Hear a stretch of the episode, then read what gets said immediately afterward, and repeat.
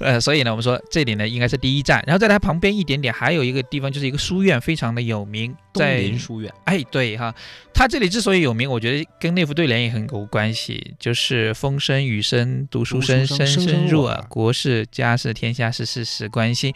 哎，其实它之所以这样，为什么？因为在明朝的时候，那个地方它就是啊一个讨论国家事务的中心。对对，现在你去到那可以看到，就是已经修复的东林书院，我觉得。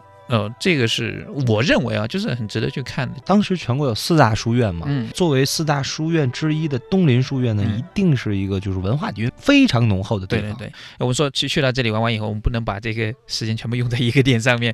从从这里就是东林书院，你走出来以后，好，你要去到哪里？我建议你去太湖边走走。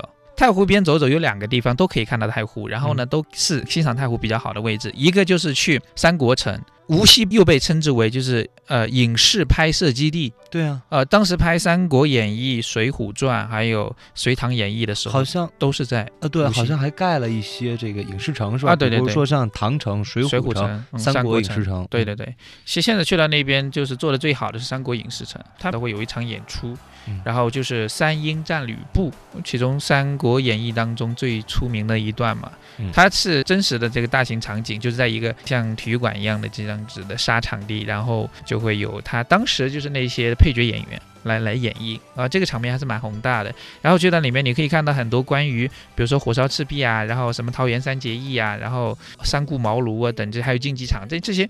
就是你去到这边，你完全可以去感受一下，就是当时呃央视在拍这个《三国演义》的时候，它是在怎样的一个情况下拍的。然后去还还有还有什么点将台啊，当然也还有什么什么迷魂阵呢？就是你去到里面，你它是用这个就是呃树木就是把它隔起来，然后一条一条路。当然你走进去，如果说是不从原路返回，你能走出来就是不绕路，嗯，那我觉得你是个奇才。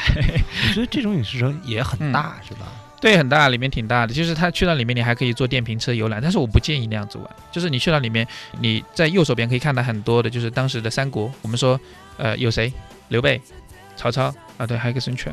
在这个进去以后，就说你整个范围就全部都是都是这个，就是魏蜀吴三分天下。对的。所以你这边走好了以后，你就一直往里走，往里走，往里走，走到里面你就可以看到太湖了。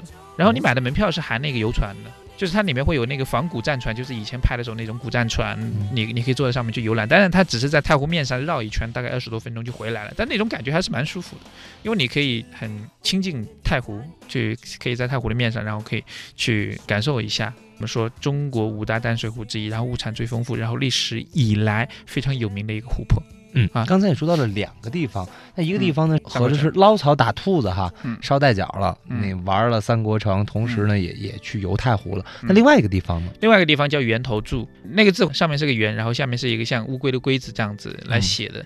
然后它这个景点它非常的有名，但是我觉得这个景点如果平时去的话你不要去，但是如果你是阳春三月樱花开的时候你去，很漂亮。